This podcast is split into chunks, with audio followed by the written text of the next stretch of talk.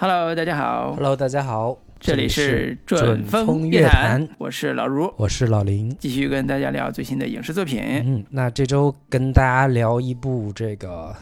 校园青春片啊，好久没有聊过校园青春片了，感觉我们到了现在这个年纪，按理说对这个校园青春片已经不会有太大的兴趣了，但是最近我们也是看了一部，看完之后觉得还有点意思，所以打算来聊一聊这部嗯片子。那这部片子呢，名字这个《校园情圣》啊，原先在豆瓣上的翻译的名字叫《校园情圣》，后来把这个片名又嗯改成了叫《真心半解》，用的是奈飞的这种对，奈飞出的嘛。然后，因为导演也是我们最这个之前也关注过的一个华裔导演，华人这个美籍华人叫伍思薇。对，然后之前也嗯看过他的这个面子呀，然后最近这段时间这种这个华裔导演在好莱坞各种的风生水起。之前我们聊过的像《摘金奇缘》的导演呀，然后还有最近导了这个应该是别告诉他，呃，对，别告诉他呀，等等的这些片子的这个导演，所以算是这个好莱坞华裔导演开始这个崭露头角了。所以这个这一部《校园情圣》，或者说我们之后就以这个《真心半解》为片名吧，嗯来聊一聊关于这部片子我们看完的之后的一些观感跟想法。那我还是先简单介绍一下这个片子的一些基本的影片信息。导演跟编剧嗯叫伍思威、爱丽丝·伍，算是一个美籍华人，然后大学时代是学计算机科学专业的，其实跟杨德昌的经历有点类似。对对对，杨德昌，他是斯坦福大学的这个、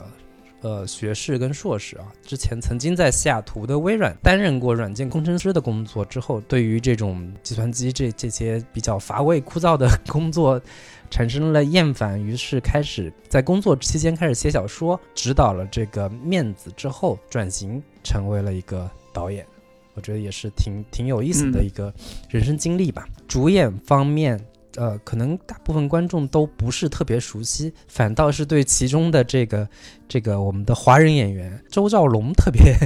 应该是相对比较熟悉一些啊，就是演演女主的爸爸的。然后他最知名的角色应该就是《九品芝麻官》里面的常威，演的如沐三分。对算是动作演员出身吧。也算在这个片子里面嗯看到了一个熟悉的面孔。那其他的演员包括叫莉亚·刘易斯，是演这个片子里面的华裔的女演员。她的身世背景也是嗯有一点传奇性。他是出生在中国，六个月大的时候被美国的父母从上海的孤儿院领养到了美国，之后开始从事戏剧表演这样的一些工作。那其他的演员还包包括这个丹尼尔·迪莫演男主的这个保罗，然后另一个演员叫艾利克西斯·勒梅尔，以及这个贝奇·安贝克等等的这些演员吧。那影片的片长一共是一百零四分钟，播放的平台出品方也是奈飞，上线的时间是二零二零年的五月一号。那评价方面，其实这个国内口碑跟这个海外口碑稍微有一点小的落差。豆瓣现在是八点一分的分数，那在 IMDB 上是七点一分。对，这个 IMDB 上的评分相对比豆瓣少一分，这个我觉得也是一个挺有意思的现象。嗯为什么这个片子在国外网站上的评价相对偏啊、一般，但是在国内豆瓣的这个平台上则会被捧为一部非常高分的一部作品？对，这也是我们后面可以稍微展嗯开聊一下的。基本的影片信息就是这些。是，嗯、我补充一点，其实吴思威创作的这两部作品，在类型上，它应该算是 LGBT 的这个群人群的电影。嗯什么意思呢？就是它这两部片子的主要的情感模式是，虽然是爱情啊，但是实际上都是同性恋，嗯尤其是女同性恋这个题材。他本人呢，应该也是 LGBT 人群，所以呃，这也是这个导演他本身自带的有属性的一些标签吧，或者是他的类型。对那这呃，《知心半解》跟《面子》都是他的作品吧，然后《面子》是两千零四年呃的创作的作品，嗯。呃，当时的创作背景，刚才你也提到了，她是微软的女码农，然后在两千年互联网衰落的这个节点上离职出来之后，花了几年时间创作了这个面子，应该也是她自己想表达出来对于亚洲社会对同性恋或者尤其是女同性恋这个题这个人群的一些关注，嗯。尤其是面子本身它代表了亚洲文化的一种特色，是，所以他身上有很强烈的亚洲标签嘛。嗯，他本人的呃，乌斯威本人的亚洲人的属性，以及面子作为亚洲文化一个很重要的特性，所以很多人把面子跟那个李安导演的《喜宴》嗯。对比，甚至说我最近看有些公众号就开始用一些 标题说，呃，李安导演的后继承人是吧？对，李安接班人对，接班人，对对对，这个说法呢，其实我个人觉得，嗯，不挨着，嗯，这不是一不是一个体系评价，我个人觉得啊，嗯，呃，但是充分表明了吴思威以及今天我们要聊的真心半解，它的题材属性、题材类型肯定有几个元素是必然的，就是刚才说的亚洲元素，以以及它要描述的 LGBT 人群的特色。刚才也提到了，它是一部青春片，所以这个片子本身有特点的一个片子。嗯但我我也一方面也比较理解说，为什么大家会把它跟李安拿过来对比嘛？因为他们毕竟这两部片子吧，《面子》跟《喜宴》这个相似度还是有一定的这个相似性的，就是毕竟都是在讲这个嗯，同性恋群体，那个是《喜宴》是男同性恋，这个 对《面子》是女同性恋，都是在讲说这个亚洲呃华裔人在美国这种社会下到底该怎么跟父母这个承认出柜这个事情，都是在讲述这样的一个嗯。主题，然后也也都是要展现说东西方文化的冲突在他们他们的这样的一个视角之下如何进行展现。对，确实是有一定的相似性，但是就我看来，可能伍思薇她本身的一个女性视角，或者说女性主义的这样的一个立场会更鲜明、更强烈一些吧。那我们可以接下来简单点评一下，或者对，打个分数，然后说一嗯下自己的一个观感和推荐的人群吧。我先打分啊，六点五分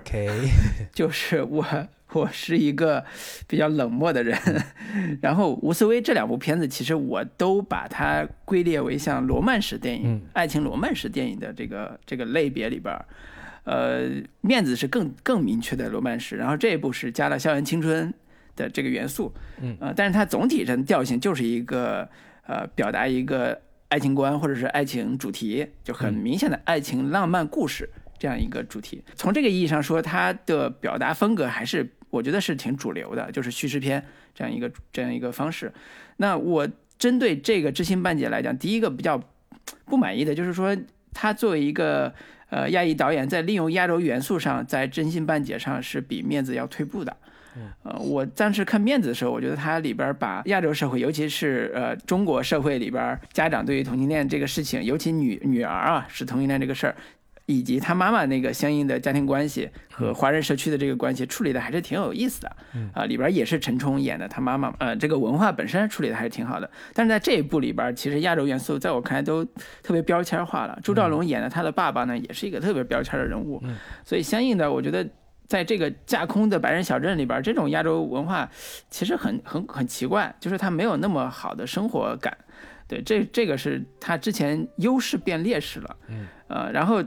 相应的另外一个他特别擅长的就是这个爱情主题，就是面子里边讲的也是两个女孩的爱情故事，写的特别的甜美，而且特别的打动人。但是在这一部里边，它的主题当然从呃罗曼史这个角度可能转到友谊这个部分了，但是在我看的时候，他经常会用一些喊口号的方式，就是把爱是什么这个用一些文学化的或者是比较经典式的那种文呃描述语言去总结爱是什么。但是我觉得对于这个年龄的主角或者是他的朋友来讲，可能这个话题本身就有点儿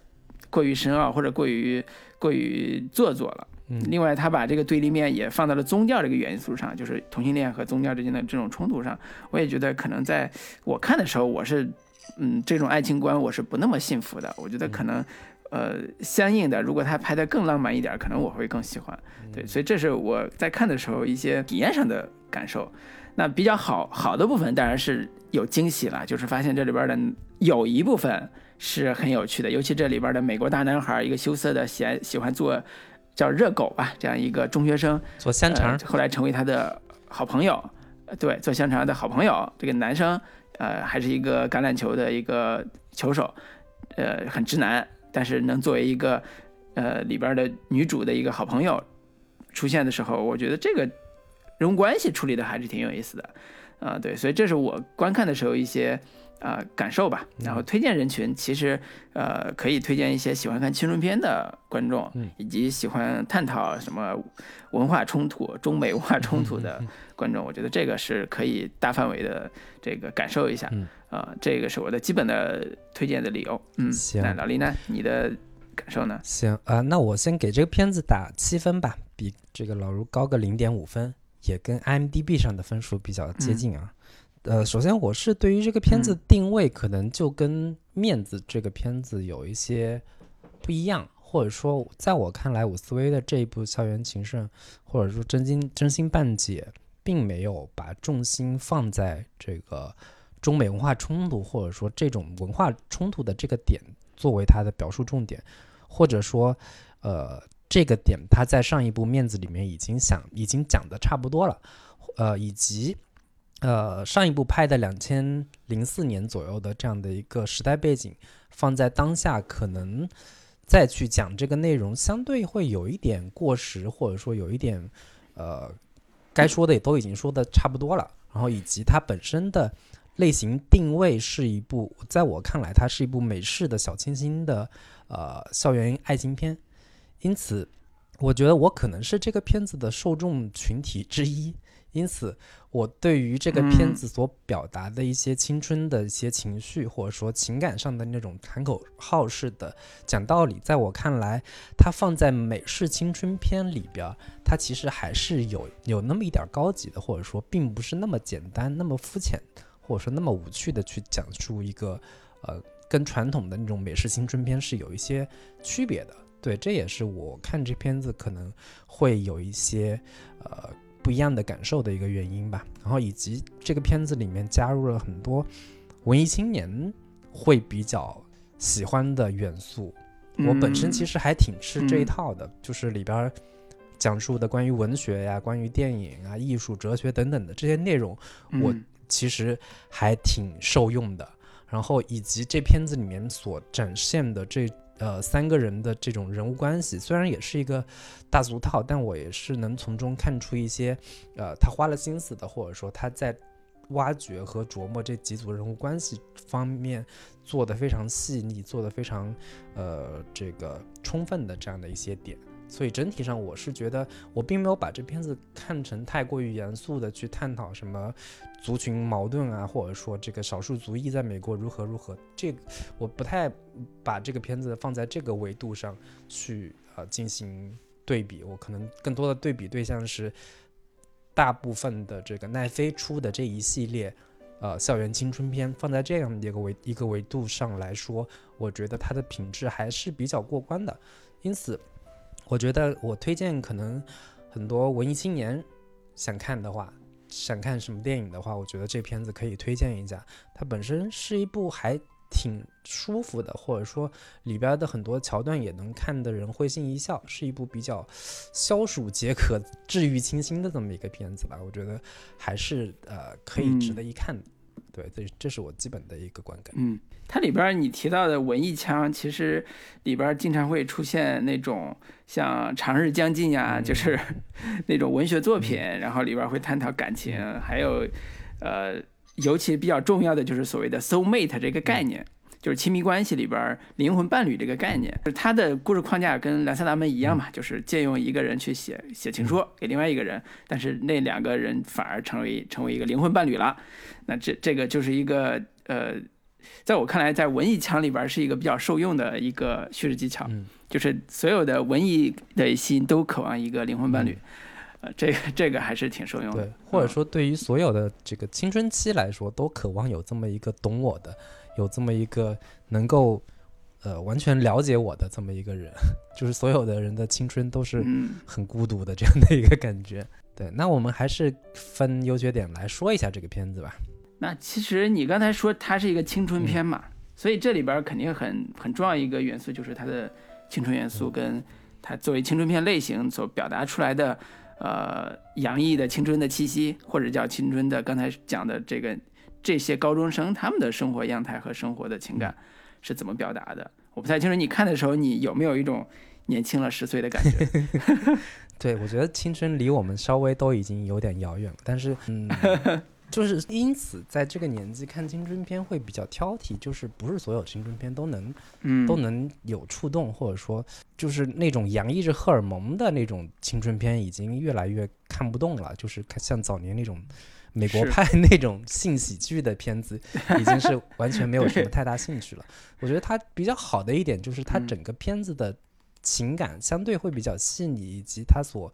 呈现的这些美国青少年的他们对于情感的态度，相对来说都还是比较的诚恳的，或者说比较真诚的吧。在这个点嗯上，我会觉得这片子还是挺有一些温柔敦厚的这样的一个感觉。说我最感兴趣的其实是他所塑造的这一组人物关系，会让我比较能够有所触动。我们以前看很多的电影，在讲说三角关系，但是我们严格来去这个拆分的话，会发现这种三角关系其实并不，并不是一个呃完整的三角关系，就是可能比如说一个男生喜欢一个女生，但是那个女生可能喜欢喜欢的是另一个男生，就是这种这个嗯。三角是、是并没有形成一个闭环的，但是只有在 LGBT 嗯的这样的一个电影里边儿，我们才能形成这样的一个闭环，就是呃这个男生喜欢这个女生，但是这个女生喜欢的是另一个女生，然后这个男生。对，然后那个女生又跟这个男生发生关系，就可以形成了一个在三人之间形成一个呃封闭的三角关系。这三角关系是不断的可以可逆的。对这种架构虽然也不算是非常新鲜或者说非常的独特的，但是我觉得这个片子里面把这种呃形成闭环的三角，就是玩出了一些新鲜的这个味道来。对，这个是我我我我看这个嗯片子的时候，还觉得挺有意思的一个点。就是这个片子作为青春片的一个特别大的优点，就是冲着这个片是 LGBT 片来的那些观众都会发现，我看这个片子上当了，以为是两个女生甜甜美美的爱情故事。是这个片子里边是有一点点这方面的情节，但实际上它的主线并不是这两个女孩的爱情故事，而是这个女孩因为受到一个男孩的。叫里边的保罗的一个请求，说我要给我最喜欢的女孩送情书，但是我写的太差了，我想让你帮我代笔，所以以至于这个女孩就不得不为了钱去给这个另外一个女孩写情书。但是在写的过程中，这俩女孩就成为所谓的 soul mate，但实际上重要的戏份和冲突，或者在我看来，我觉得写得特别好的部分，都是这个保罗和这个女主嗯艾莉，嗯他俩人之间如何从金钱交易变成一个温情的，而且不会产生爱情，但是他们在试探说我们到底是个什么样的亲密关系。这种过程中嗯，去一步步认清自己，嗯认清他们的情感模式，甚至对于那个直男保罗来讲，也是一个特别好的成长教育。就是他一直在思考说，我到底为什么会喜欢艾丽，就是女主嗯这样一个女孩，我是不是喜欢上她了？本来我喜欢的是另外一个长得特漂亮的艾艾斯特，嗯我让艾丽帮帮我去写情书，但是我跟艾丽接触时间越来越长，我发现我对她产生了一种亲密关系，但这个到底是不是爱呢？我到底要不要表达呢？我是不是个 gay 啊 什么的？就是这这里边的趣味就，在我看来是就是青春的感觉，就是它就代表了那个年龄的年轻小孩儿或者是年轻人在对自己的感情的一种，呃，在寻找它的定义或者寻找它的那个意义。嗯，在这个过程中是一直在摸索，一直在探索。嗯我觉得这种未知感是青春片里边特别好的一个细腻的表达模式。对，其实到影片到了最后，到了结尾也没有给出一个明确的答案，就是呃，并没有说这个女孩到底是不是拉拉，或者说这个其他的角色到底是不是 gay，就是在青春期的这样的一个大家都在探索自己的性取向的这样的一个过程当中，其实这个片子其实呃更多的是让大家不要过分被性别这个东西给限制住了，或者说过分的在意说我到底是同性恋还是异性恋这个问题本身，而更多的去呃探索或者说探讨这种更开放的对于恋爱、对于对于情感、对于爱情的这样的一个态度，这个是我觉得这个片子在结尾的部分留下的一个让相对有点开放式的这样的一个结尾，会让我觉得还挺耳目一新的，或者说挺挺不同的一个一个点。看到结尾的时候，才觉得说这个片子好像不是讲主要讲爱情的，而是讲励志的。嗯，什么叫 什么叫励志呢？就是本来艾莉是一个想放弃，因为他爸爸是个周兆龙演那个父亲是个特别 loser 的、特别呃颓废的一个中年男人。嗯，他一直为了他爸爸说，我不能去去到呃另外一个地方上我想去的大学，我只能留在这个地方小镇上去读一个特别不入流的一个小的类似中专啊这种概念的一个小学校。那他的人生选择里边就一直在想，我是不是只有这种选择，能不能有一个更好的选择？到结尾是给了他，就是他自己勇敢的做出了自己那一步，就是青春的光彩，嗯他踏出了一个突破自己的一个努力。嗯然后另外一个他喜欢那个女孩艾斯特也是一样的，就是他马他本来是毕了业就要嫁给当地特别有权望、有威望家的一个孩子，公子哥长得也特别帅，是一个美国大男孩那种阳光男孩那种那种样子。嗯但是他后来也发现说，我的人生其实有我自己的目标，我喜欢画画，我也有自己的理想，那我也要去国外，呃，不，也要去另外一个地方读大学，嗯那我的人生有由我自己来决定。所以他到结结尾就会发现，这是一个励志故事，他的爱情元素好像是只是说他的成长这个故事里边的一个很重要的一笔。嗯就是激发他们灵魂或者激发他们内心的一个很重要的一笔，嗯但是它其实促进了，并不是爱情的完成。就像你说的，他好像结尾也并没有达成了一个爱情的闭环，或者完全的一个爱情的，就是两人终于在一起了这种爱情的闭环。嗯他只是他只是完成了一个人生的一个新的起点，嗯叫我可以做我自己的选择去表达爱情，以及我选择我自己的人生。大部分的爱情片儿，你说他最后两人终于好在一起好了，好像没什么难度。嗯，但是爱情片儿到最后说你两人在一起并没有特别明显的进展，这反而是不太好写的。对，所以这个片子我我看到后来，我觉得也不能完全把它当成一个爱情片来看，其实。对它故事的主线也并不是在爱情上着着力的，对，它的青春元素和它的成长元素以及励志，甚至励志元素，都是这个片子很重要的一个看点。对，就是呃，说是说白了，就是所有的好的青春片，其实最终还是一部关于人物成长的一个故事。就是呃，尽管他用用了大量的笔墨在讲述，呃，他在探索自己的内心，关于自己到底喜喜欢的是哪一个人的这样的一个问题，但是所有的这些关于爱情的答案的探索，其实归根结底，它的作用力还是会回到说，他在通过这样的一些事情之后，他的人物，他的内心到底得到了一个什什么样的成长？这个人物的一个呃内心的一个情感经历会有什么样的一个提升？这个可能是他更重要的一个落脚点。那那这里边有没有让你觉得感同身受，或者是特别喜欢的某一场景？呃，其实喜欢的场景还挺挺多的。就是在说我喜欢的场景之前，我是觉得说这个片子，呃，更多的成更更大部分说，我觉得它都不一定算作是一部 LGBT 的电影。就是我一嗯开始看的时候，因为毕竟是那个伍思威导的电影嘛，我其实会先入为主的有带着去看 LGBT 电影的这样的一个呃眼光去看，但是我在看完之后，我会发现说，在一部在一部这么一个呃有一些这个拉拉电影的这样的一个类型当中，它其实并不排斥异性恋，甚至这其中的异性情感还要比同性的情感更更加打动人，或者说至少是这个旗鼓相当的。对我觉得这个点嗯是我在看这个片子的时候，我会觉得它其实是一个相对比较开放的一个态度。嗯，因为你我们看很多这种 LGBT 的电影，会有一定的这种排他性，就是在这样的一个些电影里边，同性之间的情感是要高过异性恋的情感的。然后对于异性恋是嗯相对会有一些更、呃排斥的这样的一个态度，但是在这部电影里面其实是并没有的，因为在我在我们的青春期的成长过程当中，我之前看导演的一些访谈里边，他也提到说，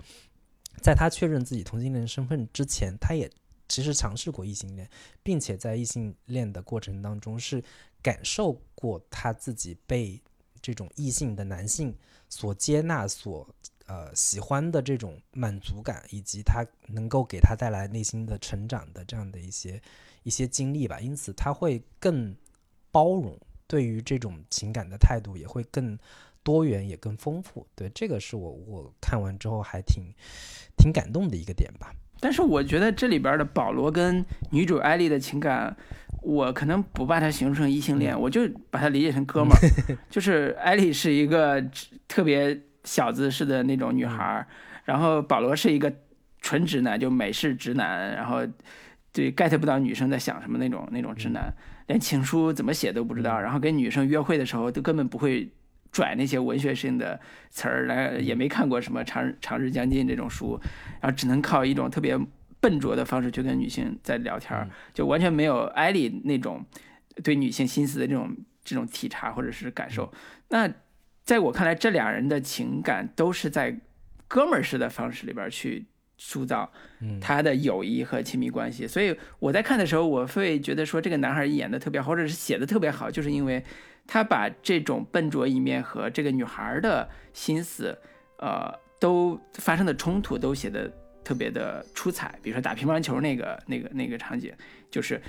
我给你发一个球，你这直男你就不要这个打的那么狠。我我出招，你你你你你也出招，大家一起的出招的时候，你你一拍我一拍，才有一个回合。直男是没有这种思路的，他就想一竿子捅到底，就想知道你想你在想什么。我在看那个资料的时候，也看到说，那个导演吴思薇在接受采访的时候也说，他这个保罗是有他的生活经历原型的，就是他曾经也有一个特别好的男性朋友，嗯，成为他的所谓的亲密关系，成为他的一个友谊的很很，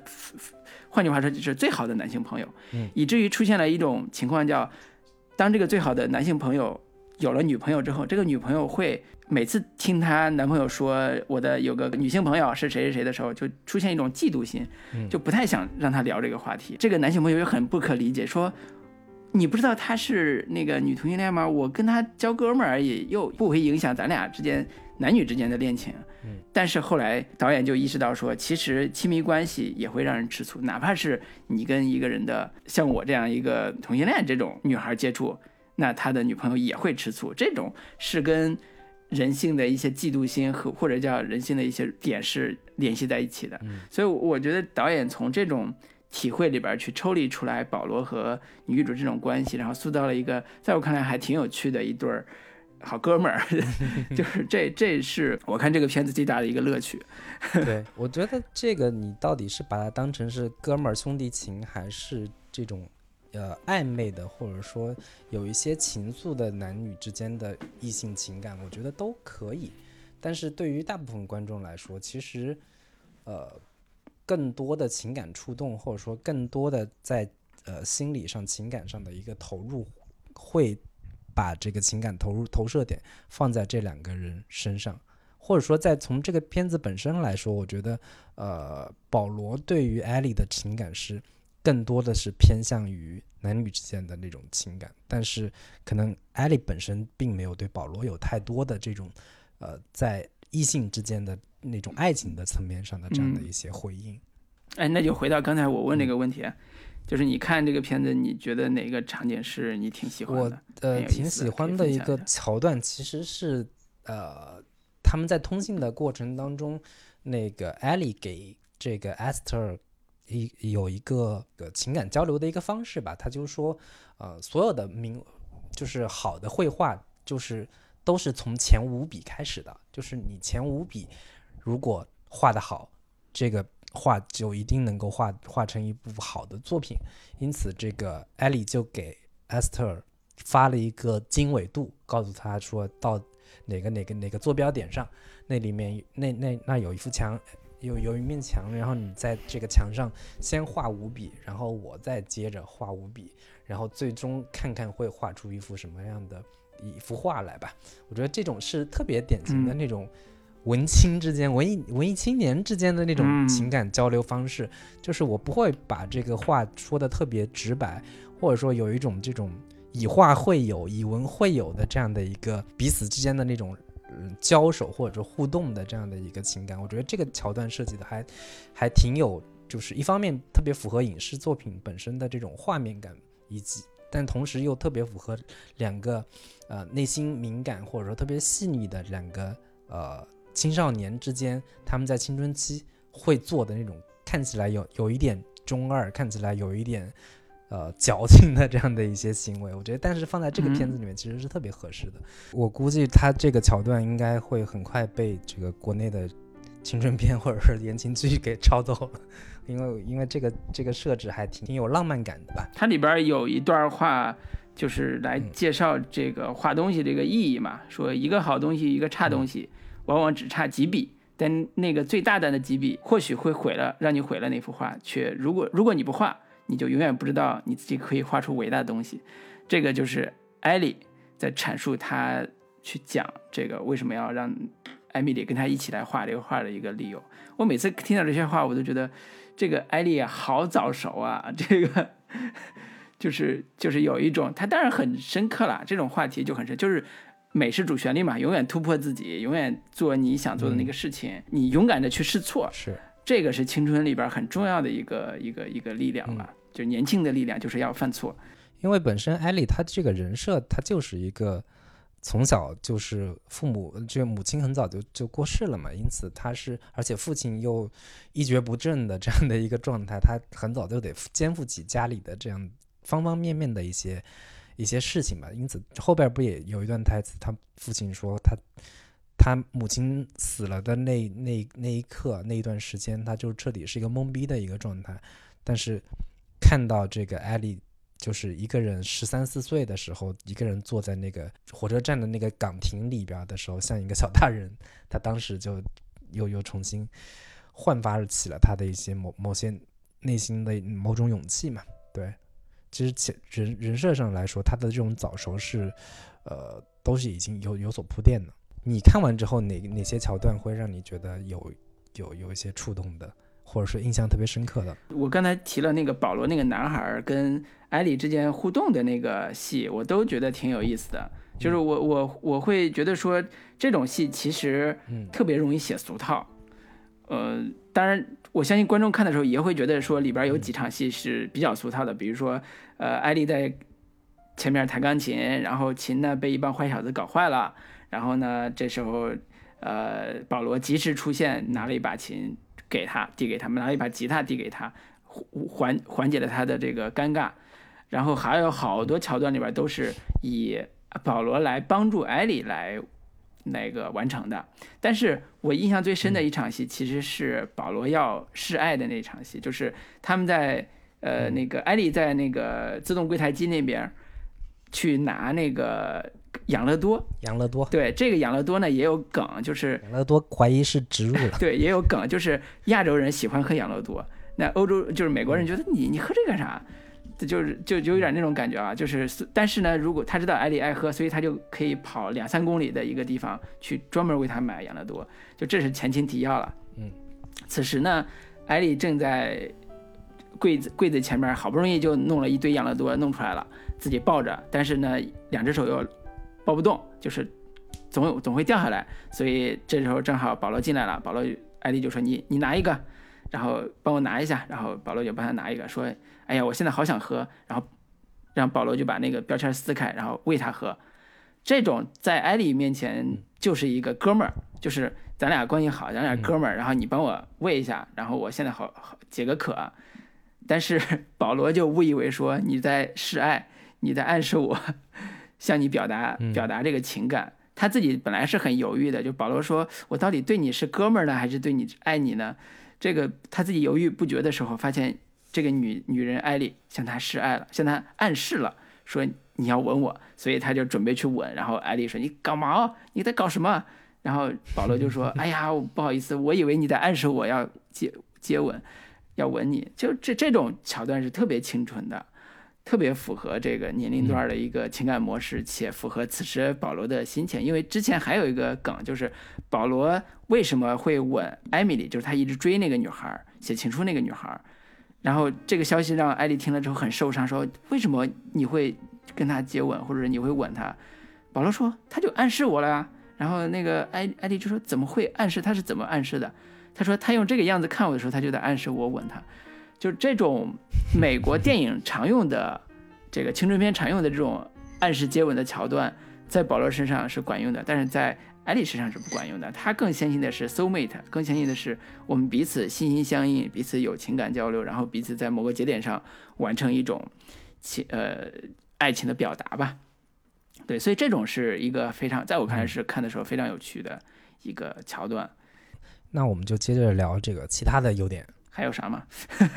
那我觉得另外的一个优点的话，其实可能是对我个人来说啊，就是它里边的一些文艺元素或者说迷影元素，其实，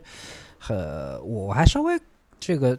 之后整理了一下，就是它到底都有哪些哪些这个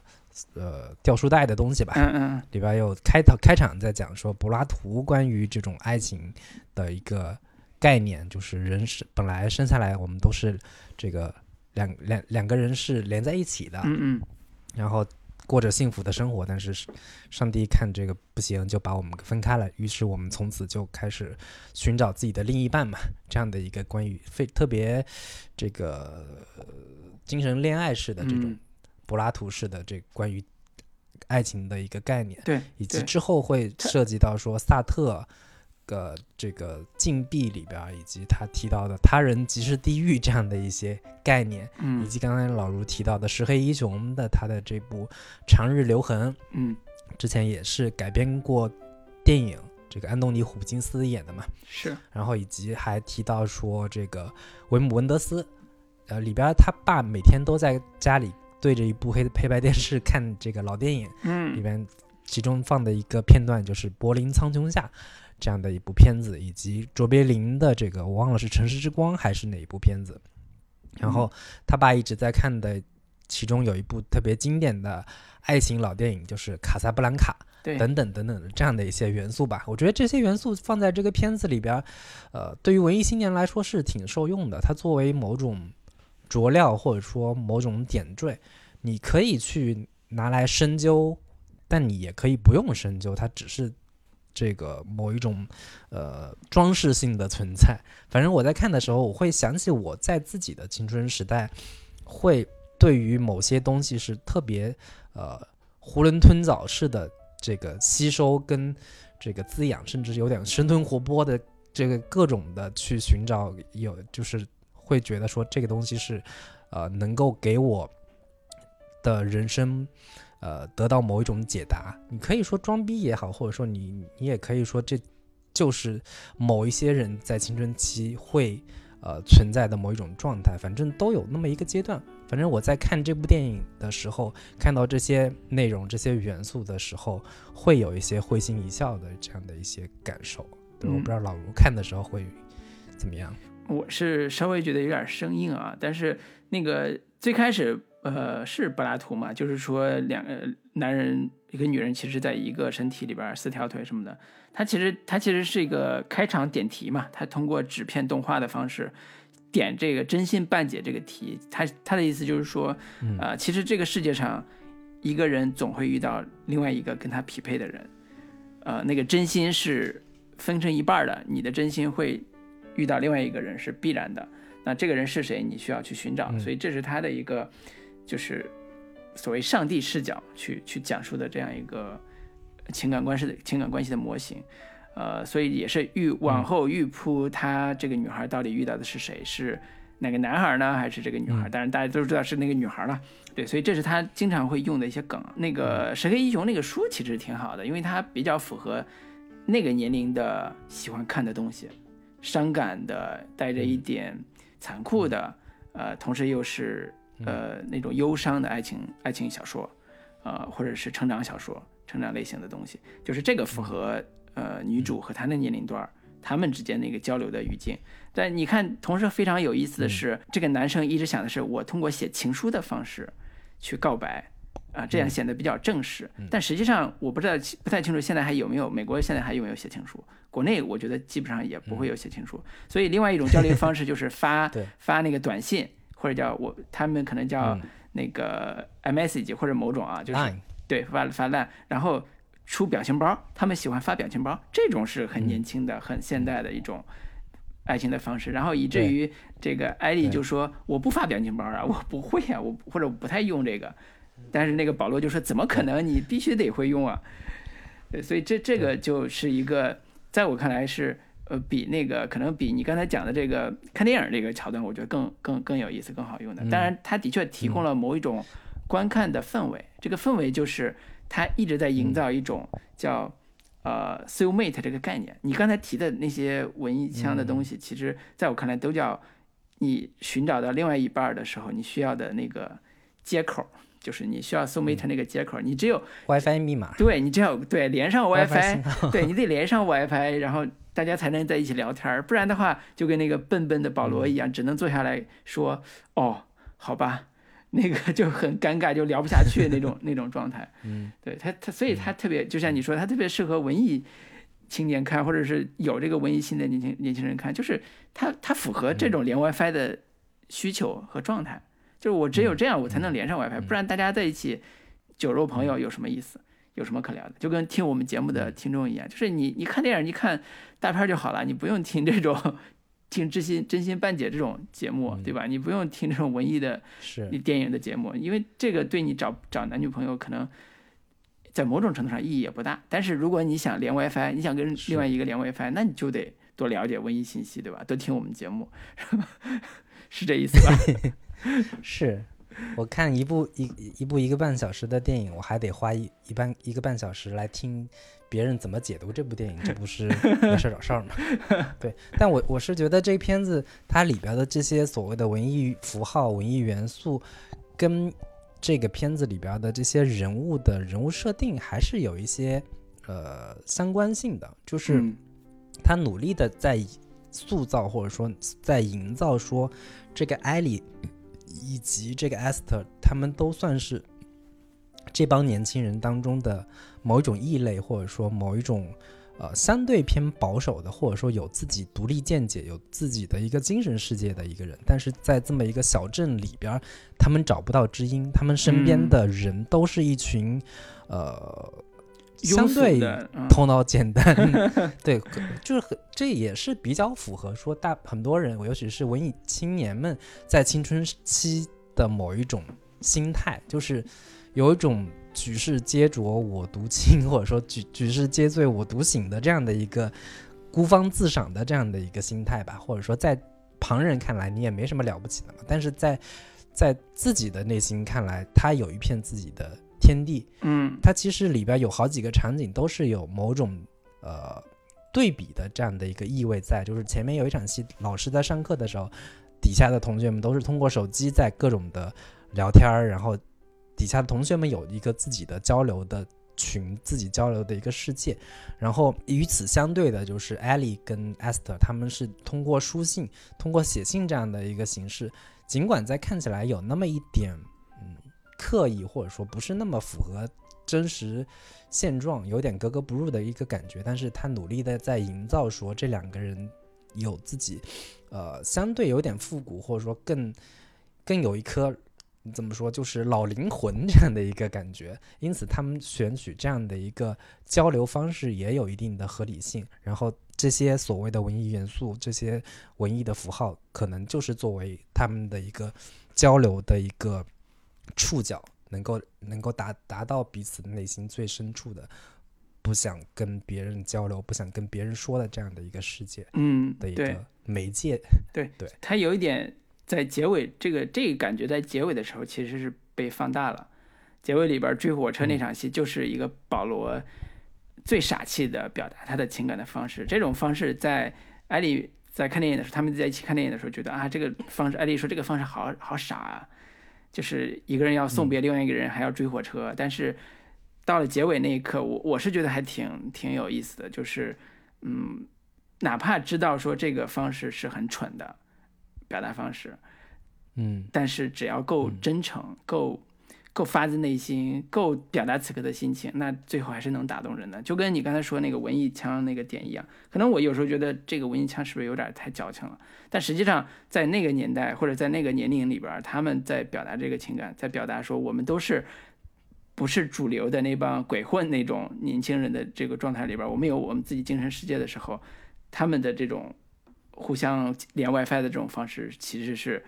很真诚的，很很有。很有共鸣感的，嗯，对，所以这这个是一个很用你的话说是很统一的这样一个表达方式。那这个优点部分，我这边基本就是这些。老卢，你有什么别的没有了补？充？嗯，那我们就聊聊缺点啊，吐槽吧。简简单聊聊缺点吧。我觉得这种片子其实你多说缺点，其实也是意义不大。就是我我其实第一个比较疑惑的地方，就是说伍思威导演其实在这个电影里边塑造了一个相对架空的一个白人小镇啊，就是这个连这个小镇的名字都是架空的，就可能没有听说过，就是虚拟的一个很奇怪的一个名字。呃，斯斯科米什，我查了一下，是加拿大的一个旅游户外旅行胜地，但但其实看起来又像是在美国的一个小镇，它离这个华盛顿不是太远的这样的一个他他就是说是华说是美国，但可能用的不是美国地儿。然后在这个地方里边儿，其实呃，其中一个很重要的女性角色艾米丽，她的家庭是应该是拉丁裔美国人。家族里边儿是宗教信仰特别浓厚的，去教堂的时候也是看起来地位比较高的这个这个家庭里边儿出身的。那这里边儿就有一些宗教元素了。当然我，我个人是对宗教了解不是很多。我每次看到这种戏的时候，我都在想说，那导演想表达的情感到底是什么样的？是爱可以战胜宗教，还是说同性恋不被宗教所认同，然后他们要反抗宗教，还是说这个女孩要勇于敢于突破自己？那这个宗教到底影响力到底是真的是一个很大的一个环境，还是一个呃不那么重要的一个事儿？就是这些混杂的因素都在里边儿很重要的一个女性角色艾米丽身上体现出来。但是我觉得艾米丽这个人物反倒是模糊的，她对于自己到底是不是喜欢女生，到底自己对于这个自己的性向有没有困惑？中间有一场戏，他跟艾丽在一个类似于像温泉池子泡着的时候，他那种主动的情感到底是出于哪儿？我觉得这些都是模糊的。当然，可能有些观众能够从这个情感细微里边能脑补出来他们的前史和情感模式，但是我个人说实话，我抱歉，我实在脑补不了这个他们的情感逻辑到底是怎么样的。嗯对所以这是我我通过艾米丽她自己的家庭，包括宗教信仰，包括她自己的情感文化里边，只能看出来说啊，她是一个受到家庭宗教捆捆绑的一个女孩儿，甚至她的婚姻可能也已经安排好了，在家里边安排好了，所以在这个困境之下，她要努力的突破自己，啊、这是一个她的人生命运的一个一个一个点。但是可能对于我这种不了解美国文化，甚至不了解这种家庭关系，拉丁裔美拉丁裔美国人据说是美国最大的少数民族，这种有色人种啊，就是这种 氛围我也不了解，就是看的时候是稍微会觉得很就有点模糊吧。对，我不太清楚你看的时候你你的感受是怎样。我其实，在看的时候，我都没有把这部分宗教元素的这个意义，或者说他想探讨的主题都没有，都我都不觉得他有想着力探讨关于宗教的这样的一个话题。我反倒是觉得，呃，他把这这个艾莉跟那个呃保罗之间这一段男女之间的情感塑造的过于饱满之后，呃，会导致说后半部分这个 Esther 跟艾莉之间这两个人之间的一个情感关系的转变会有一点生硬，或者说没有那么的呃这个顺畅的一个感觉，就是就是最后为什么 Esther 会对艾莉产生那种暧昧不清的这种情感，以至于后面当两个人亲上之后，Esther 似乎有那么一点动心，或者说在内心深处是甚至产生某一种呃动摇或者松动的这样的一个感觉。两人约定说，这个过几年再相见，就是这种情感会让我觉得后就是这片子其实可以分成前三分之二跟后三分之一嘛。前三分之二其实是这个艾莉帮助保罗，他要去追求这个 Esther，然后后三分之一其实更多的落点是放在艾莉跟这个 Esther 这两个人之间的这个情感关系上，但是会让人觉得这俩人怎么就怎么就搞上了呢？这两人之间的这种情感的呃推进似乎并不是那么的清晰跟明了。然后包括这个 Esther 约这个艾莉去泡温泉的时候，似乎又猜到了一点什么。但是当那一场教堂的那个高潮戏的时候，他似乎又是觉得哦，好像是第一次知道原来这背后是你帮我的。就是我在看那一场这个呃。这个两人泡澡的那场戏的时候，我都觉得他似乎已经知道了这个背后其实是艾丽帮他去出谋划，帮那个保罗出谋划策去做的这一些，因此才会约他去这个一块儿去泡澡，两人聊那种特别提己的、特别知心的那些话。对我觉得会会有有那么一点，嗯，关于这个算是女二吧，这个女二的这个这个。内心的这种，她到底是怎么想的？她到底是怎么产生这种情感变化的？其实是会有一点不是那么清晰。这个是我在看这部片子的时候觉得比较大的一个问题。差不多一个问题，就这个我我有时候会联想到早年呃特别火的一个台湾青春片《蓝色大门》，应该这个喜欢听五月天的这个这波年轻人应该都看过。对，然后里边的主角就是我们的桂纶镁女神，还有我们的那个千年李大人陈柏霖，对他们，对陈柏霖，然后它里边也是三角恋关系，但是也是也是有一个叫林月珍喜欢特别帅的男生，打篮球的男生叫张世豪，所以让孟克柔去写情书给张世豪，结果孟克柔和张世豪两人。慢慢的产生了这种感情，但是到后边才发现说，哦，原来孟克柔其实一直想探索自己到底是不是个同性恋这个过程，这种感情我是完全能理解，他们仨人这种模式我是完全能理解，而且拍的也很清新自然嘛，是很舒服的一一一个台湾青春片的一种一种讲述模式，就是可能这个文化背景啊，真的是有和没有，或者是熟悉不熟悉，我觉得差别还挺大的。我不知道美国观众看完这个真心半解之后，会不会也会产生。我的这个刚才咱们聊那个困惑啊，但是我觉得他把女二就是刚才说的埃斯特后半三分之一写成呃女性恋爱戏的一个很重要原因，还是为了满足一部分女性观众期待看到这部分戏的诉求，在某种程度是商业的需求、商业诉求了，这个可能也是我不满意的地方。对，我觉得另一个我觉得可能不是那么的做的不是那么好的一个点，就在于说，呃，关于。艾莉以及他父亲的这个外来移民的身份，华裔的这样的一个身份，以及他这个阿斯特本身的这个小也是少数族裔，呃，来到这个陌生的小镇的这样的一种孤独感，以及文化融合的这种困难的这个点，其实我觉得做的不是特别的深入，或者说甚至可以说是做的相当的潦草。我不知道他是觉得呃。重点不在这儿，还是说并不想深入的去探讨这样的一个话题？就是关于这个艾莉，她在这个小镇有点格格不入的这个点，其实就做了一下，说他几个每次上学的时候，几个同学就在开车经过的时候，冲他嚷嚷几句，特别跟小学生 一样，说什么艾莉 true 什么什么，就是这种嗯这种话。然后以及会在钢琴上动点手脚，就是通过这种点在讲述说这个主流白人对移民怎么着，这个不友好，就是这种点都会特别的小儿科，或者说特别的这个隔靴搔痒的这种点。然后有一场戏是特别典型的，就是在学校表演的那一场戏。艾丽在台上，然后因为钢琴被人动了手脚之后，保罗递过去一把吉他，然后他抱起吉他就唱了一首歌，应该是民谣的那种，结果立马就掌声雷动，就觉得哇，好好棒啊！这个底下的征服了 底下的白人观众，我就当时觉得这也没什么，好像没有什么特别动人呀那一场戏，他唱的歌也没有说。不管是歌词还是唱的这种旋律感来说，也没有很让人很惊艳的一个点。怎么着就底下就有人说啊，这个想不到这个 Ellie True 还挺性感的，就哪就性感了。然后很快就接着开始开 party 的时候，就有人就邀请他了。邀请他之后，很快马上就被人接纳了，说咱以前这个交流太少了，咱以后得多处处。我觉得这种。前因后果的处理就显得特别的潦草，就是前面在讲他的这种孤独感讲的也不够，在讲说他如何一点点开，就如何被人接纳了，被白人同学所接纳的这个点也显得特别的突兀，就忽然一下子，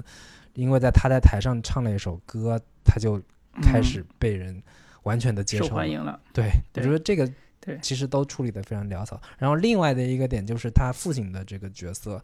也挺功能性的吧，就是这个周兆龙老师的这个角色。对我我都不觉得是功能性，我觉得就是败笔。对，我觉得你就哪怕你你甚至说你没有这个父亲的角色，这个故事依然也成立，完全不影响。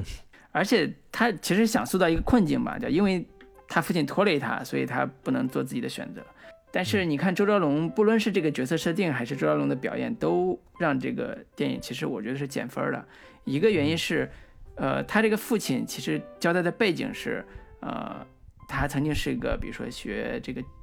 机械工程或者是类似铁道的这种博士，然后因为在美国找不着工作，所以只能在这个偏远小镇上，在一个小车站上去做一份特别简单、特别无聊的工作，而且每天也不出门。工作都让他女儿自己去干，对，是而且是因为他这个英文说的不好，所以不被重用啊。对，对你英文说的不好，你这中文说的也不咋地呀，太侮辱这个博士了。对，然后周兆龙老师这个表演啊，其实我每次看到他这个露脸的时候，我都马上就要跳出一个情境，叫常威情境，就是就是要么是亮功夫了，要么是开打了。要么是这种 恶人要做坏了，就是他身上的标签本来就太重了。他演这个角色如果没有一些好的这个技巧的话，他其实给我们的感受还是挺生硬的。所以这俩元素放到放到一起，就觉得这个父亲这个角色真的是真的是败笔，就是没有可能比这个有还好。甚至我都在想说，可能用一些像这个女女孩，就是这个表演者自己的某些人生经历可能会更好。比如说这个女孩刚才之前也介绍说，她其实是被。美国夫妇领养的嘛，从小时候在上海孤儿院就被很小的时候就被领养到美国开始生活了。那其实我觉得，无论从无论从这个小镇的社会背景，还有这个女孩女孩的心态上来讲，呃，你可以去塑造的再真实一点，或者再切入美国社会的这个这个现状一点，我觉得这个可能反而会更好，哪怕说。你你为了回避这个美国夫妇这个对他友善的一面，你想塑造一个不友善的父母，或者是塑造一个家庭环境没有那么好的一个氛围，我觉得也是有技巧的。我觉得我甚至是觉得说，这不太像是移民出去的中国父母的一个状态，就是这特别像是呃美国电影当中或者说美国青春片里面那种不负责任的。父母的这种形象，因为事业受挫，或者说其他的家庭变故，从此就一蹶不振的这样的一个感觉。但是对我来说，或者说我我有一个刻板印象，就是中国父母 移民出去不会这样，就是遇上遇上多大的事情，都是孩子是最。对大的，或者说最应该被照顾的，就是不管遇到什么事情，我都不能让你再苦，不能苦孩子嘛，就是 是是是这样的一个心态。哪怕他是一个父亲的角色，他也应该是承担起家庭当中的所有的这些呃重担来，而不是把这些所有事情都甩给女儿，因为女儿这个早熟，你就应该 让她去。过早的承担这种家庭责任或者说家庭义务嘛？我觉得这个好像你不管怎么怎么着，你最后说那么那那一番就是貌似挺感人的话，我都觉得有一点洗不白这个这个人物。你你就因为自己事业不顺利，你就你就有有理由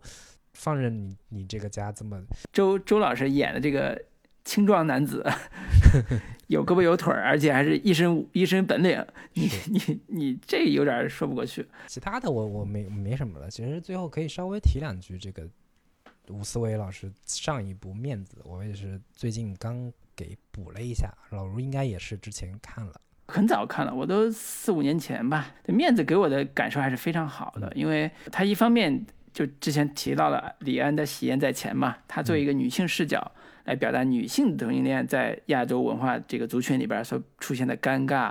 家族矛盾，叫母女矛盾，这些都体现出来。但是同时，我非常欣赏伍思薇在呃商业的叙事模式里边的成熟度。我作为一个直男，我看的时候我都非常的 get 到这里边的情感，非常甜的那种爱情表达模式，在我看来是非常商业的，但是又表达的非常贴切。对，所以这是我对他就是很当时看的时候就很惊艳，也挺好的。而且里边有一个。呃，在真真心半截里边也出现过的一个比较比较便利店，就是那个那个能买这个饮料的那个柜子面前，然后一对儿自动售货机，哎，对，自动售货机面前，自动售货机那个地方，然后他俩怎么去产生情感的互动的？我觉得这种小趣味抓都特别的好，特别的舒服，嗯，然后这这是我当时最大的感受吧。我不知道你最近这次看，作为一个成年观众，你最近看。有啥感受吗？对我，我这次看，其实因为我我很早之前就知道说这片子是那个算是女性版的喜宴嘛，这么一个嗯呃定位，因此我对于它其中的关于女同性恋想要向父母、向他母亲去出柜的这样的一个设定，相对有一些心理预设。但是我在看的时候，嗯这这次看的时候，我会被他的一个另一个主题所吸引，就是我觉得这个片子其实是有两重主题的，其中的一重主题就是嗯。那个女、女童想要跟母亲出柜、出轨的这出柜的这样的一个一个一个一个话题，但其实压力吧，对嗯。其实我更被吸引的其实是陈冲老师所饰演的这个母亲角 色，是让我还觉得挺耳目一新的，或者说这种角色嗯。想不到是在二零一四年在讲述的中国母母亲的这样的一个形象，在这部片子里面，在那么早之前就已经被讲述出来了。对，这个是我始料未及的，因为我们之前看到的绝大多数这种移民，或者说就是海外讲述华人在海外生活的电影当中所呈现的母亲形象，包括像什么喜福会啊等等这样的一些电影里边，嗯，我们是有一定的刻板印象的，就是中国女性、中国母亲一定是以家庭为主的，然后一定是嗯这个吃苦耐劳的、隐忍的，贤惠的、隐忍的这样的一些形象。但是嗯我没有想到陈冲老师在这部片子里面的形象是这样的一个，他自己都还没有长大，然后他里边有一个设定嗯是他母亲怀孕了，而且前面很长的一段时间也都没有说这个孩子的父亲到底是谁，他自己也不知道。然后这个自己怀着孕，然后还在操心着女儿自己嫁不出去的这样的一个点，就是这种形象其实是比较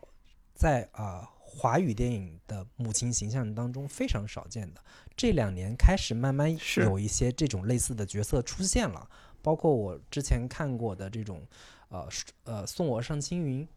以及像柔情史这种嗯这两年才出来的女性主题或者说女性主义的电影里边儿，才慢慢出现这种不愿意担任母职角色的这样的一些母性母亲形象。但是在二零零四年的这一嗯部片子里面，竟然就已经有这么呃鲜活的这种角色已经出现了，甚至他非常直接的告诉女儿说：“其实我根本不喜欢小孩儿，每次看到这个嗯阿姨哪个阿姨家的孩子流着鼻涕，我都觉得恶心。”就是他可以，中国 女性能有这样的一个坦诚的心态来告诉这个自己的孩子说：“其实我根本不喜欢小孩儿。”这个点其实我觉得还挺让我诧异的，以及这个片子里面呈现的他母嗯亲种种的这个生生活小细节，他去录录影录像带本录像带店本来想去租一盘这个可能中国电影啊，这个香港电影之类的看一下，结果看到有一些这个这个色情电影，结果自己偷偷就租了嗯这些片子拿回家来，自己一个人看。当女儿一一出现的时候，赶紧把这个画面给关掉，就整整这样的一些展现吧，反倒是让我觉得这个片子 我的关注点，或者说让我觉得很耳目一新、很有很有这个收获的，其实是这样的一个母亲形象。对，反倒是对于他嗯那两、两对女同性恋，他们之间的情感会呃相对弱一些，相对没有那么的这个惊喜，或者说有那么大的一个感感受。的确是陈冲老师在里边表演也非常的出彩啊。是是是，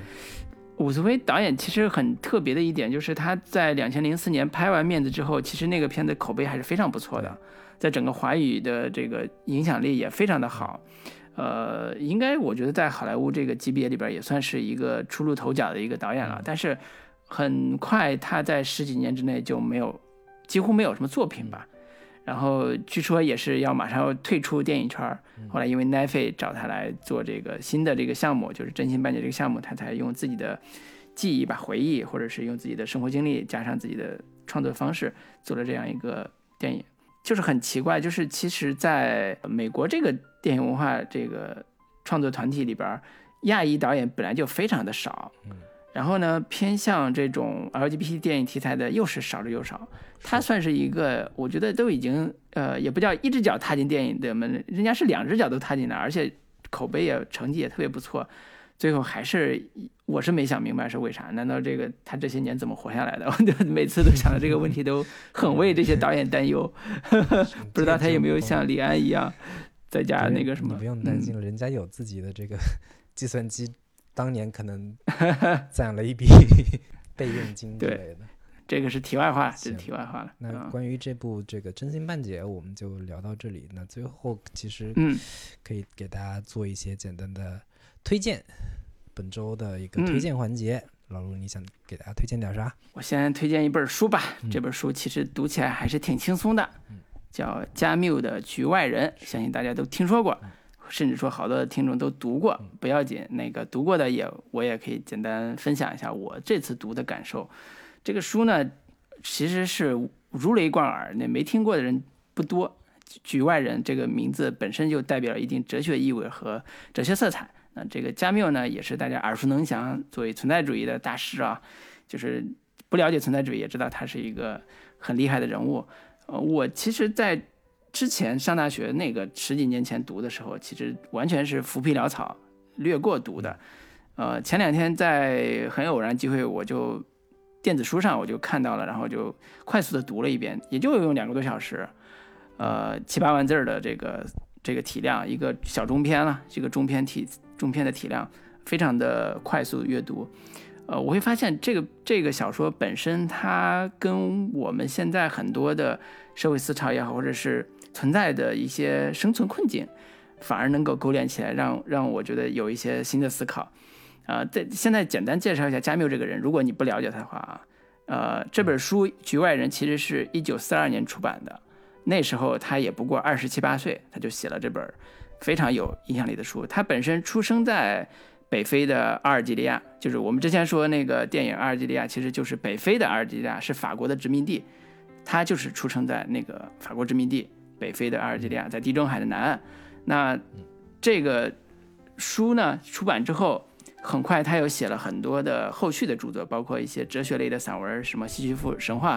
呃，《鼠疫》是一九四六年的，《鼠疫》这本书也是在之前疫情期间，大家推荐同类题材书或者是小说推荐的最热的一本《鼠疫》。那他四十四岁的时候就已经得了诺贝尔文学奖，所以他的整个人生其实还是挺精彩的。甚至说他在呃二战期间是作为法国的地下党，一直支持这个抗战的。他本身也是一个非常左翼的，一非常积极去抗战、爱国救国的一个年轻人或者是中年人。但是你能想象出他写出一本精神虚无的存在主义的小说，他或者甚至说他的整个人生理念里边很重要一个信条就是，呃，荒诞这个人生的信条嘛？就这个，你觉得这个很难连起来？就是这个人生和他的创作到底是怎么样一个联系？到底是怎么样一个情况？那这第一本他写的第一本小说《局外人》。或者叫他的最重要的第一本小说《局外人》，其实在一定程度上就解答了这样一个作者、这样一个存在主义思潮是如何在小说这个范围之内去表达出来的。这个小说简单用一句话介绍，就是，呃，一个默默无闻的呃莫尔叫莫尔索的年轻人，小职员、小人物，因为在母亲的葬礼上没有流泪、没有哭，反而被送上了司法的。那个法庭上被判处死刑，就简单说是这样一个故事情节。但是他判他死刑的原因，并不是因为他真的是在妈妈葬礼前没有哭，而是因为他中间还出现一次事故，他杀了一个人。好多解读这个小说的人都会把它理解成一个他的，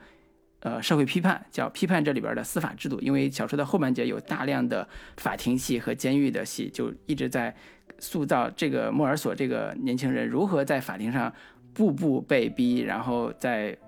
争辩双方，他自己没有任何话语权，然后被污名化，从一个小人物变成一个大坏蛋，变成一个无无恶不作的人，然后最后被送上死刑。按理说他应该不会被判死刑的，但是因为他被污名化了，所以被判成判处死刑。所以整个过程是，呃，在我看来是用一种几乎是纪实式、纪实式的手法，在后半截儿去描述他怎么被判死刑的过程的。那这个过程里边其实有。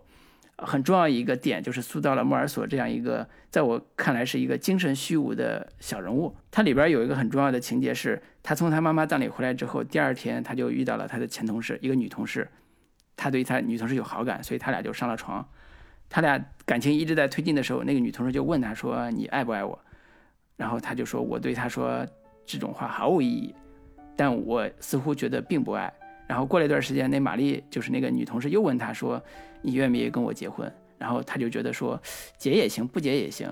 如果你觉得要结，那就结。但是你如果问我说是不是我愿意结，我觉得这个问题毫无意义。呃，而且我肯定我不爱他，他的情感、他的情绪、他的整个状态都处在这样一个好像人生并没有什么意义。但是你说这个无意义到底来自哪儿？小说里边并在一开始并没有说得很清楚。但是很快到了他判死刑的时候，到了监狱里边，有一个神父过来说：“年轻人，你你已经被判死刑了，我来给你做告解，你可以赎罪。”那个年轻人就是莫尔索这个年轻人，就死活不愿意向神父赎罪。他说：“我不信这一套，我根本就不愿意相信你这套所谓的救赎这套理念。我是我，他也没有说我是无神论，他就是说我不相信你说的这所有的话。我觉得这个意义其实是跟尼采。”他那个意义是一样的，就是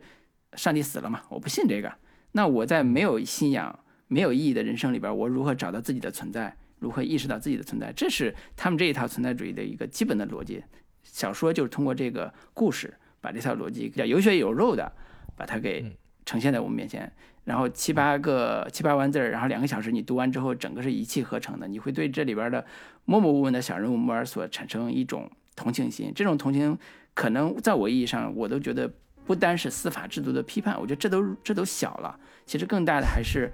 呃，自己的人生意义的思考，叫我到底存在的意义是什么？这个跟加缪的一个基本的思考是有关系的。就是你如果意意识到这个世界是荒诞的，你你结婚的意义也是荒诞的，那你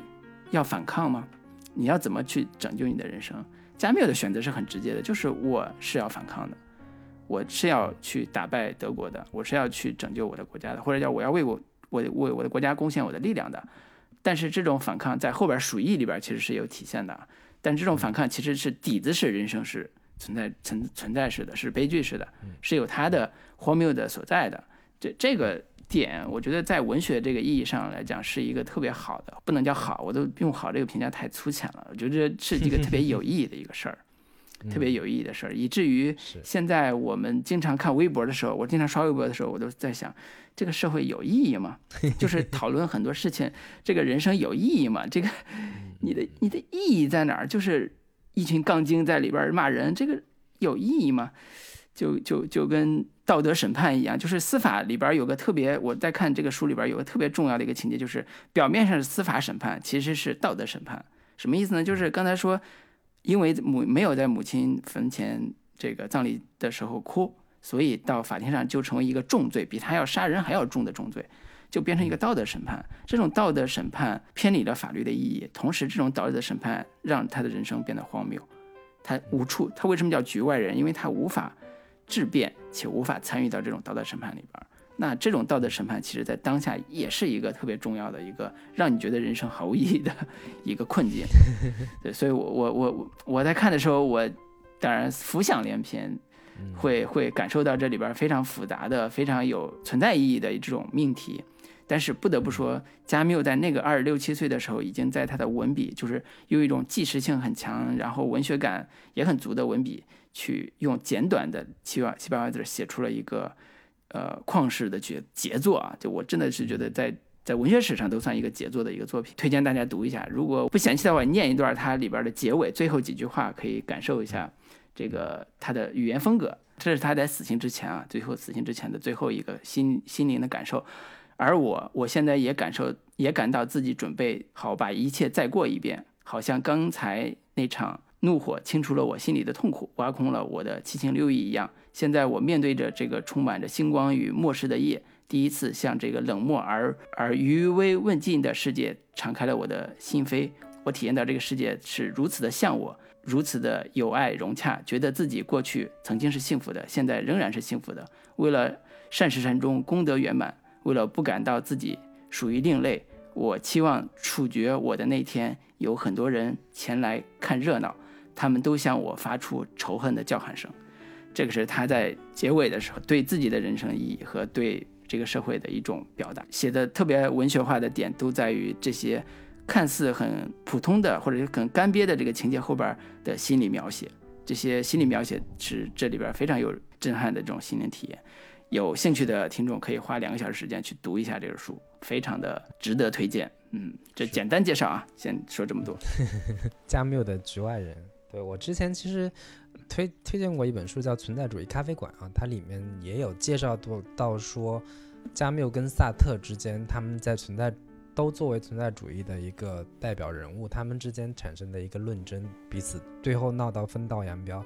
那他们到底是因为什么样的理念的差异？其实大家也可以去关注跟了解一下。然后他的这本《局外人》其实是他早期的一部。呃，算是他的一个存在主义理念的某一种文学式的表达嘛。用一句话概括，就是世界是毫无意义的。那你在认识到这个毫无意义之后，你到底该如何自处？到底该如何去寻找到你在认识到无意义之后的意义到底是什么？这个其实可能是更多的存在主义的这种加缪所认知到的这个存在主义的一个理念。他通过这样的一个小说去。呈现出来，对，如果大家有感兴趣的话，可以去读一下这部《局外人》。那我给大家推荐的，今天要给大家推荐的，也是一本书，是一部相对偏学术化或者说哲学性的一部呃作品，叫《爱欲之死》。爱就是爱情的爱，欲就是欲望的欲的《爱欲之死》，是一个韩国的一个哲学家写的一部呃哲学小书吧，应该也不是太长，六七十页。应也就是一两个小时也也能读完，然后这本书其实是在德国或者说在法国也都算是畅销畅销书作品。然后本身这个韩敏德作为一个韩国人，然后如今已经是大加入了这个德国的国籍。然后我之之前是基本上没怎么读过韩国的哲学家的书，我甚至都不知道韩国有什么样像样的哲学家。然后，但是这本书，呃，韩这个作者韩敏德是这两年算是在，呃，欧美学术界也都比较风生水起，或者说声名鹊起的这么一个人吧。那这部《爱欲之死》，它其实是用了一整套种种的哲学理念来证明一个看起来不是特别高深的一个观点。他想说的就是传统意义上的纯粹的爱，或者说爱欲。或者说，爱情在如今这个时代已经死亡，然后导致爱欲死亡的原因，其实是当下的一个自由资本主义以及由此产生的个人主义对于这个爱欲的一个扼杀。资本主义的逻辑将所有的一切的东西都进行了商品化，以供消费，而纯粹的爱欲是站在这种资本主义逻辑的全球化的逻辑的对立面的。其实它。整本书都在讲述这样的一个主题，然后他在讲述这个主题的过程当中，抛出了一个核心的概念，叫他者。这个也是，呃，海德格尔等等的他们这一批的哲学家特别喜欢用的一个概念。这个他者其实是一个相对有点抽象意义的一个概念，你可以理解是一个你爱欲的一个对象，你这个对象是一个。呃，区别于你存在的这样的一个呃人，或者是某种的概念吧。然后他的他对于他者的这样的一个定义是一个呃，他者的存在应该是一个难以把握、难以占有、也难以辨识的一个存在，是一片无法征服的疆土。只有这样才能产生纯粹意义上的爱。然后。当下的资本主义社会、消费社会，一方面使得个体愈发的整齐划一，个体的差异性逐渐缩小，因此他者的存在也就正在消失。其实，它整个的关于他者的这个概念，就是说，整个世界现在变得越来越统一化，或者说同质化，导致人与人之间的一个差异性会越来越小。这种差异性越来越小之后，会。导致爱欲本身的一个消失，就是，呃，人跟人的差异没有那么大之后，爱欲产生的土壤也就慢慢的开始消亡了。这个其实是他整本书的一个相对比较核心的一个概念。然后他在整这个书里边有很多，在我看来还挺，呃，让我觉得耳目一新的一个。概念吧，他说，个体正在进入一个自恋自恋时代，每一个个体都在爱欲当中寻找的是自己，而不是他者。而真正的爱情的本质在于牺牲意识，求爱者通过他者重新找回自我，爱情中的双方必须首先从自我中走出，走向走进对方，让自我在对方当中死去，才能重生。这个其实也是跟老卢刚刚提到的这种向死而生的这样的一的一个概念有一些相似之处啊。我觉得对于大家可能不是那么熟悉去读那种相对偏学术性概念的书的读者来说，读起来相对也会有一些困难。但是我觉得，但凡稍微就是嗯用点心思，或者说克服一下自己的这种畏难的情绪吧，呃，以及在对这这些书中的概念，呃，不会就是不必做特别字面意义上的去理解的话，我觉得这本书还是有有读它的一个价值跟意义，而且它本身也没有你想象的读起来那么的困难。韩品德，我恰巧去年买过他一本书，但是没读完，嗯就是那本《暴力拓扑学》。啊，他他这个人呢，就是评价还是挺高的，就是大家对他评价一个非常重要点，就是他其实是虽然是韩国人啊，就是嗯他是德国新生代思想家，他的最大的理论的素养是他是在当下的，比如说数字时代。嗯的这个当下去解读人类的精神危机和是呃批判吧，或者叫资本批判。嗯所以我买那本《暴力拓扑学》，其实它的一个，我为什么买它？其实里边它有一个观点，我当时看那个介绍的时候很有意思，就是他说你现在的九九六，你现在所谓的这个考核制叫什么考核来着？我们我们现在日常管理里边用的绩效考核对绩效考核，其实都是资本暴力的一种表现方式。对对，你以为你是自由的，你以为你是自由选择的，嗯你以为你是呃我的劳动力今天卖给谁都行，你是自嗯由选择的。其实这种是叫自我剥削，暴力压迫的一种自我剥削。对 他他的那个概念就是说，那个创业者看似是一种更自由的状态，但其实本质是一种自我剥削。自我剥削比剥削他人的效率更高，因为前者带来一种类似自由的感觉。对对，所以你说这种话一说出来，你就说我操，震惊体验。你说我靠，原来我自己的 自由都是自我剥削的这种升级，就是你你自己的剥削反而比资本家剥削你更狠。就是他的这些嗯理念或者说这些概念，在中国看来其实是有一点不合时宜的，或者说有那么一点过分精英主义的，或者说学院式的理念来批判，或者说左派精英的眼光去批判。这个世界，然后批判商业资本主义，批判我们当下的这种拜金主义的浪潮也好，批判当下的这种呃整体的一个全球化的浪潮的这样的一个概念，其实会有那么一点不合时宜，或者说有那么一点老生常谈，甚至说用罗振宇的嗯话来说，你们这一群唱挽歌的人是终究 是要被时代所抛弃、被时代所淘汰的。但是在看的时候，我觉得大家。读的时候，你你你你可以不用太过于认真的把他的这些话当做是至理对对对，名言对，但是你可以学习他的某一种思考问题的一个角度跟方式。比如说，我看到那有一句话，我觉得特别有意思，就是说，他说资本主义不是宗教，因为所有的宗教都可以通过犯罪赎罪来发挥效用，资本主义是举债的，不存在欠债者免除还债这一责责任的可能性。无法赎罪，无法免责，也是工作主体抑郁的原因。抑郁症和工作倦怠共同造成了无法挽救的能力危机，一种精神层面的无力支付的行为，就是他的这种嗯。呃看待呃资本主义，或者看待这个当下的一个整体的社会的运作机制的呃切入点和思考这这些问题的方式，我觉得还挺挺让我觉得有收获的，或者说挺让我觉得还挺